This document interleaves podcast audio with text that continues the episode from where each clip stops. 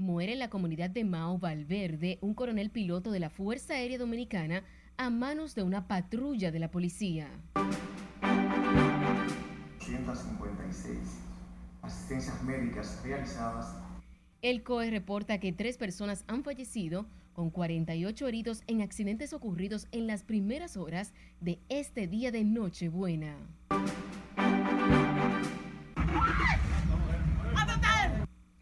Y los feminicidios no cesan. Un hombre asesina a su mujer y era una amiga de esta y luego se suicida en San Juan de la Maguana.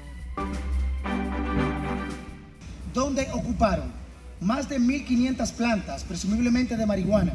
La DNCD descubre una sofisticada plantación de marihuana y apresa a cuatro hombres en un residencial de Santo Domingo Este. Y sin guardar distanciamiento físico, aumenta el flujo de personas en los centros comerciales, mientras muchos salen hacia los pueblos del país a pasar las navidades en familia.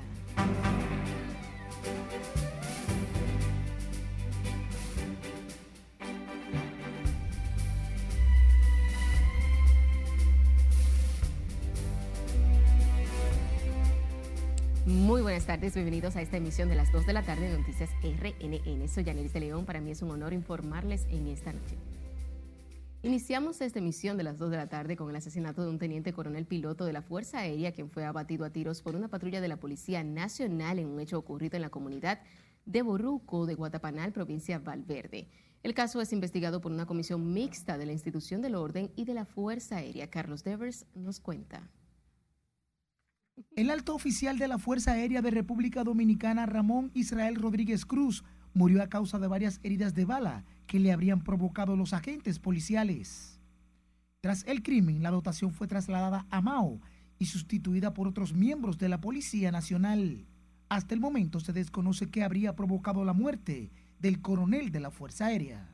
Y mira, mira qué tragedia le deja a la familia.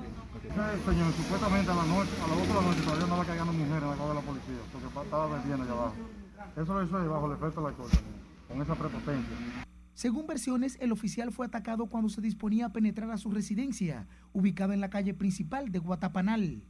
La policía prometió identificar a los miembros de la patrulla actuante mientras se amplían las investigaciones. El oficial estaba casado y deja la orfandad a una niña. Carlos Devers, RNN. A propósito de este tema, una mujer residente en la comunidad de Boruco, en el municipio de Guatapanal, en Mao, narró su versión del incidente en el que resultó asesinado el coronel de la aviación, Ramón Israel Rodríguez Cruz. Narró la señora Nidia Vázquez que mientras se hallaba en su residencia, la noche del miércoles escuchó varios disparos y que acercarse vio que el oficial estaba tendido en el pavimento rodeado por dos hombres con apariencia de policías que ellos estaban donde su abuela, ellos estaban donde su abuela y, vino con su esposa y la esposa vino adelante y estaba el esposo y la niña acostada aquí. Y cuando él llegó ahí no hubo palabra, ahí lo que hubo solamente fue tiro. No, él no, no habló, no, no presentó. Él no dijo nada, él no dijo nada porque cuando nosotros, cuando con los tiros recordamos nosotros y cuando nosotros salimos afuera, cuando nosotros salimos afuera, ya él estaba en el suelo y ya él, y él no habló. Nosotros recordamos con los tiros, él no habló y la policía estaba parada y dos policías solamente. En esta comunidad han surgido varias versiones que dan cuentas de que el oficial asesinado mantenía un conflicto con alguien no identificado. Mientras tanto, una comisión mixta de la policía y la Fuerza Aérea está investigando este caso. En otro hecho lamentable, un capitán de la Policía Nacional mató a su mujer, hirió a una amiga de esta y luego se suicidó en un hecho ocurrido este jueves en San Juan de la Maguana. Julio César Mateo nos cuenta más. La violencia intrafamiliar sigue en aumento en la provincia de San Juan, donde son varias las víctimas por esta causa. Un hombre mató a su expareja, hirió de gravedad a una amiga de esta y luego se suicidó durante un incidente ocurrido la mañana de este jueves en San Juan de la Maguana.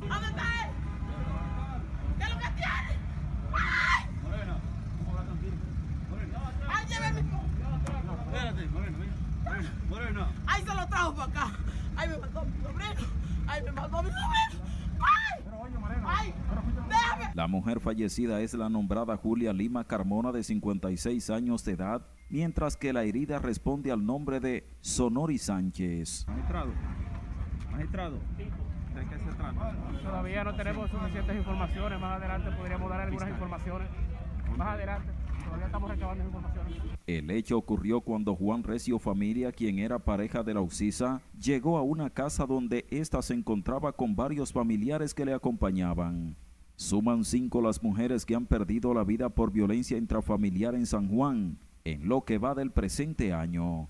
En San Juan de la Maguana, Julio César Mateo, RNN. Ahora nos vamos a Santiago, donde la Policía Nacional anunció el reforzamiento de los operativos para evitar robos y asaltos durante las fiestas de Nochebuena y Navidad. Junior Marte nos cuenta más. El director del Comando Regional Cibao Central de la Policía, Eduardo Alberto Ten, garantizó la seguridad durante las festividades. De que tienen hombres y mujeres capaces de lograr que ustedes puedan transitar tranquilos en las calles. Le decimos siempre, como ustedes les gustan, que a los delincuentes que han elegido una profesión equivocada, que recojan otra vez a los que quedan, porque hay muchos que se han retirado. Pidió a la población prudencia y evitar el aumento de los contagios del coronavirus. Con comodimiento, con reflexión, en familia, para que todos disfrutemos. Todo el apoyo, toda la logística, todo el personal, todos los vehículos de las Fuerzas Armadas están a disposición de la Policía Nacional. Mientras Salud Pública también hizo un llamado a la población a compartir cumpliendo con los protocolos de las autoridades sanitarias. Hasta ahora no hemos colapsado. Hasta ahora tenemos camas. Hasta ahora tenemos ventiladores. Pero si el pueblo dominicano no coopera con nosotros, no nos ayuda, caeremos en un colapso. Entonces sí va a haber muchos problemas. Las patrullas mixtas fueron diseminadas donde se concentra mayor cantidad de personas. En Santiago, Junior Marte, RNN. En tanto que el Centro de Operaciones de Emergencias, el COE, informó que en lo que va de operativo de Navidad, un compromiso por la vida, han fallecido tres personas y 48 afectados por accidentes de tránsito. Juan Francisco Herrera nos tiene más detalles. Tenemos, se han registrado 30 accidentes. El primer boletín del COE recoge que en menos de 24 horas ya se han reportado la muerte de tres personas y más de 48 afectados por accidentes de tránsito en su mayoría en motocicletas. De los 30 accidentes registrados, 22 involucraron motocicletas, 7 involucraron vehículos livianos y un atropellamiento, dos vehículos pesados, registrándose tres personas fallecidas, de las cuales dos fueron reportados por la DGC y uno por la Defensa Civil. Estos fallecidos están pendientes de confirmar por el INACI. pero también 21 personas se han intoxicado con bebidas alcohólicas y 26 alimenticia. La Defensa Civil dispuso que se instalaran 294 puestos de socorro, 9 unidades de rescate vehicular, 16 ambulancias. En nuestros puestos se ha brindado preasistencia consistente en emergencia doméstica, toma de presión, cephalea, toma de presión pura y despacho de accidentes leves entre otras. Por eso, el Instituto Nacional de Tránsito y Transporte Terrestre ha tenido que brindar asistencia a más de 2.546 personas que se desplazaban al interior del país. Estamos tomando todas las medidas. De hecho, pueden ver que en este boletín 191 dentro del operativo fueron retenidas eh, por varias violaciones. Consideremos que cualquier accidente es parte de una violación a la ley de tránsito. El Centro de Operaciones de Emergencias tiene previsto emitir el segundo boletín este 25 de diciembre. Juan Francisco Herrera, RNN. Y presten mucha atención a esto, la incidencia del coronavirus sigue en alza en la República Dominicana. Hoy, el día de Nochebuena, se reportaron 1.158 nuevos casos del virus, con seis nuevos fallecimientos según el boletín del Ministerio de Salud Pública. El número de casos acumulados asciende a 163.654 y 2.404 personas han fallecido a causa del COVID-19 desde la llegada de la pandemia al país en marzo pasado.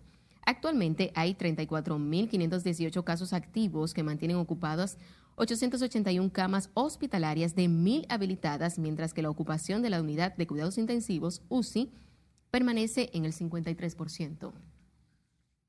El COVID-19 sigue preocupando y provocando luto en el país. Falleció este jueves el cineasta catedrático de la Universidad Autónoma de Santo Domingo y miembro del Partido Comunista del Trabajo, Andrés Quesada.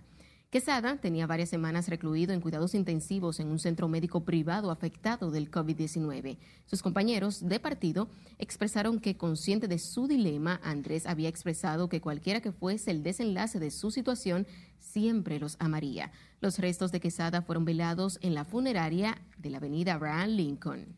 Paz a su alma. Y recuerde seguirnos en Spotify, Google Podcasts y plataformas similares. RNN Podcast es una nueva plataforma de mantenerse informados.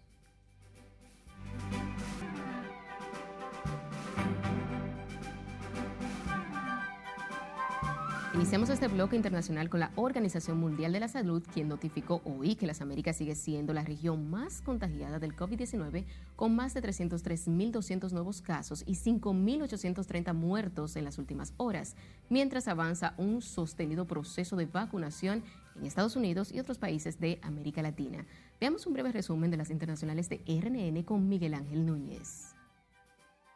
La Organización Mundial de la Salud notificó 303.220 casos adicionales y 5.830 muertos en las últimas 24 horas, lo que representa un aumento relativo del 0.91% en los casos y un aumento relativo de 0.71% en las muertes en comparación con el día anterior. El laboratorio Pfizer BioNTech anunciaron un segundo acuerdo con el gobierno de los Estados Unidos.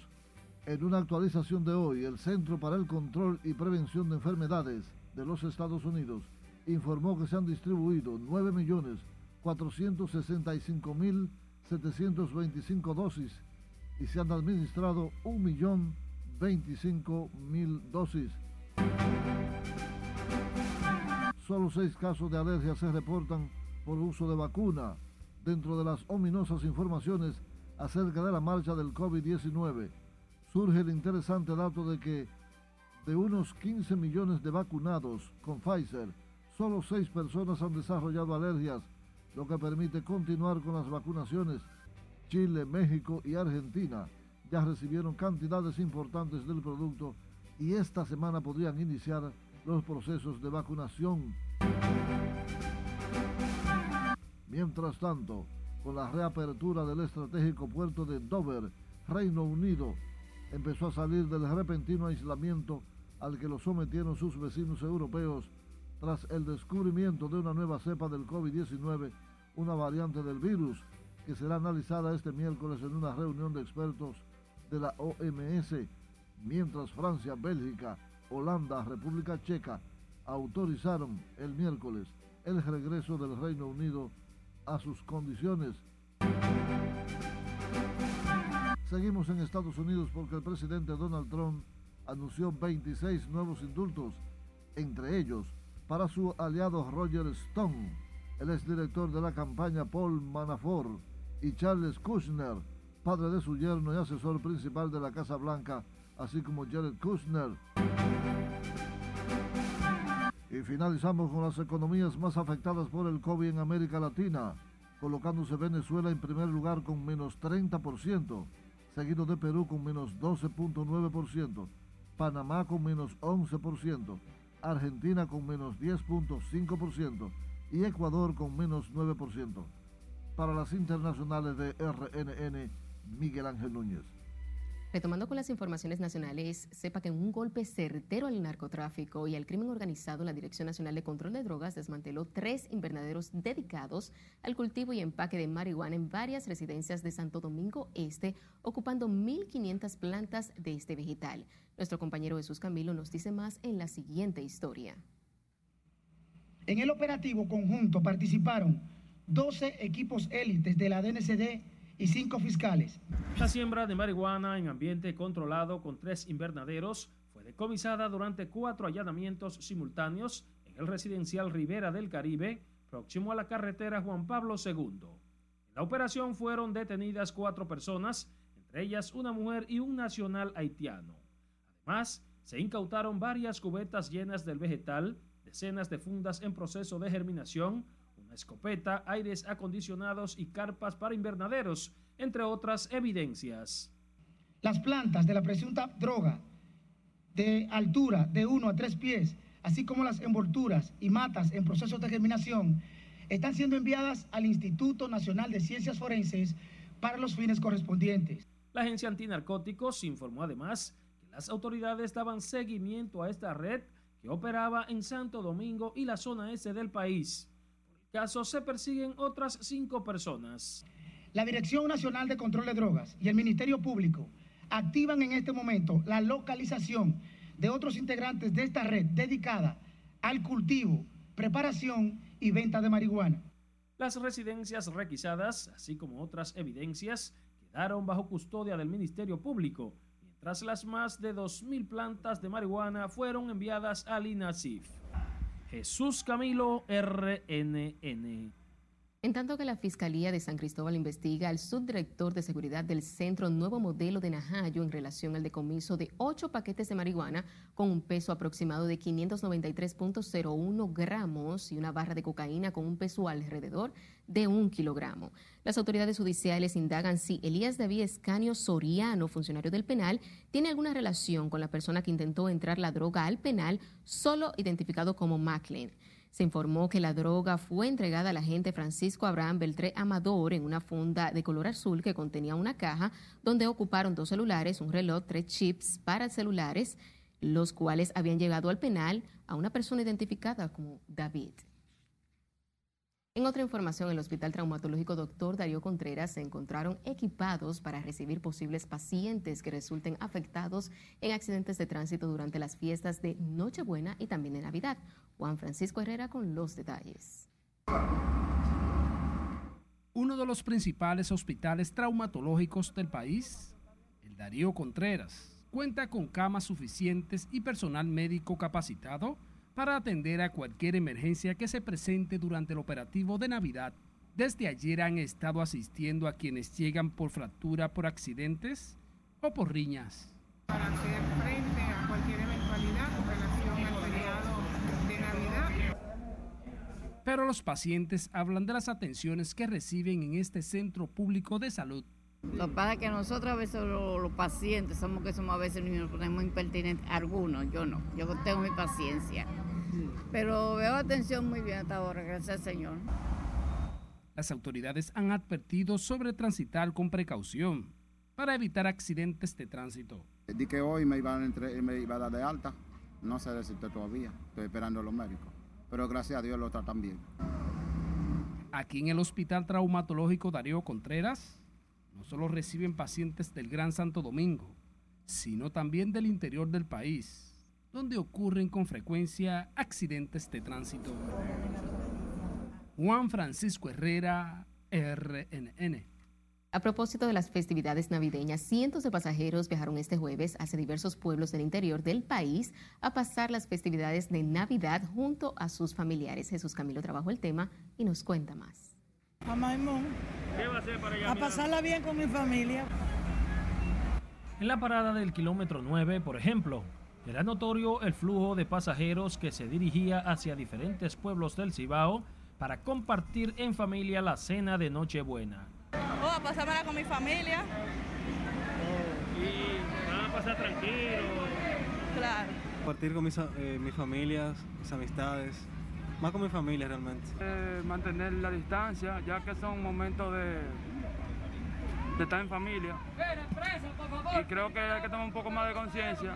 Ante la amenaza de la pandemia, muchos pasajeros se quejaron del incumplimiento al distanciamiento físico y el uso inadecuado de mascarillas. Es difícil porque tú sabes la algarabía de estos días efectivos y todo eso, pero vamos a ver cómo el Señor nos ampara. ¿Usted entiende que es necesario para evitar un posible rebrote? Es, posi es posible que sí. Que nos tratemos de cuidar porque podemos contaminarnos y contaminar los demás. En tanto, choferes exhortaron a cumplir las normas para evitar la propagación del COVID-19. 100% eso se trata, confiabilidad y, y buen manejo.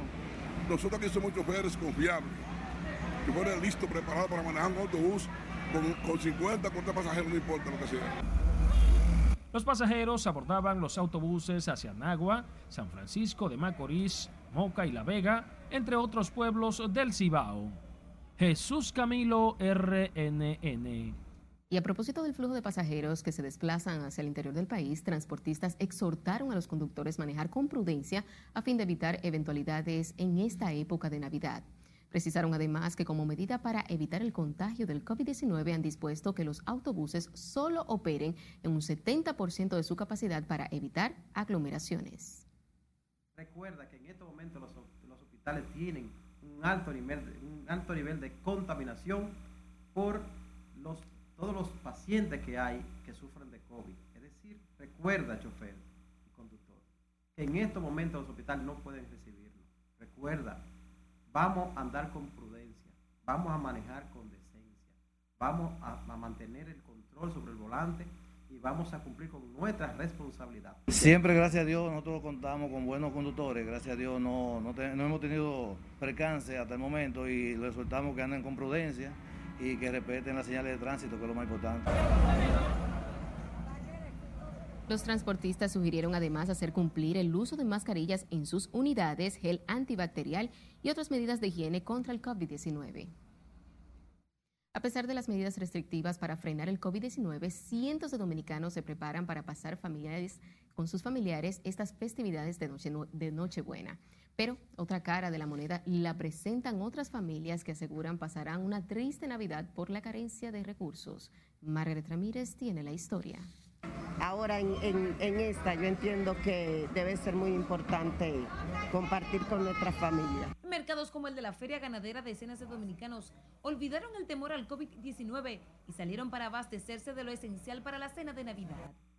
Dejar perder la tradición navideña no es una opción para Belkis Concepción Medina, quien asegura que la difícil situación por la que hemos atravesado la motiva más a compartir en familia. También haciendo mi cena desde las 5 de la mañana estoy levantada habilitando las cosas que me hacen falta y la cena porque hoy es un día especial en, en nuestro hogar con nuestros hijos, con nuestros nietos, con nuestra familia, pero en casa.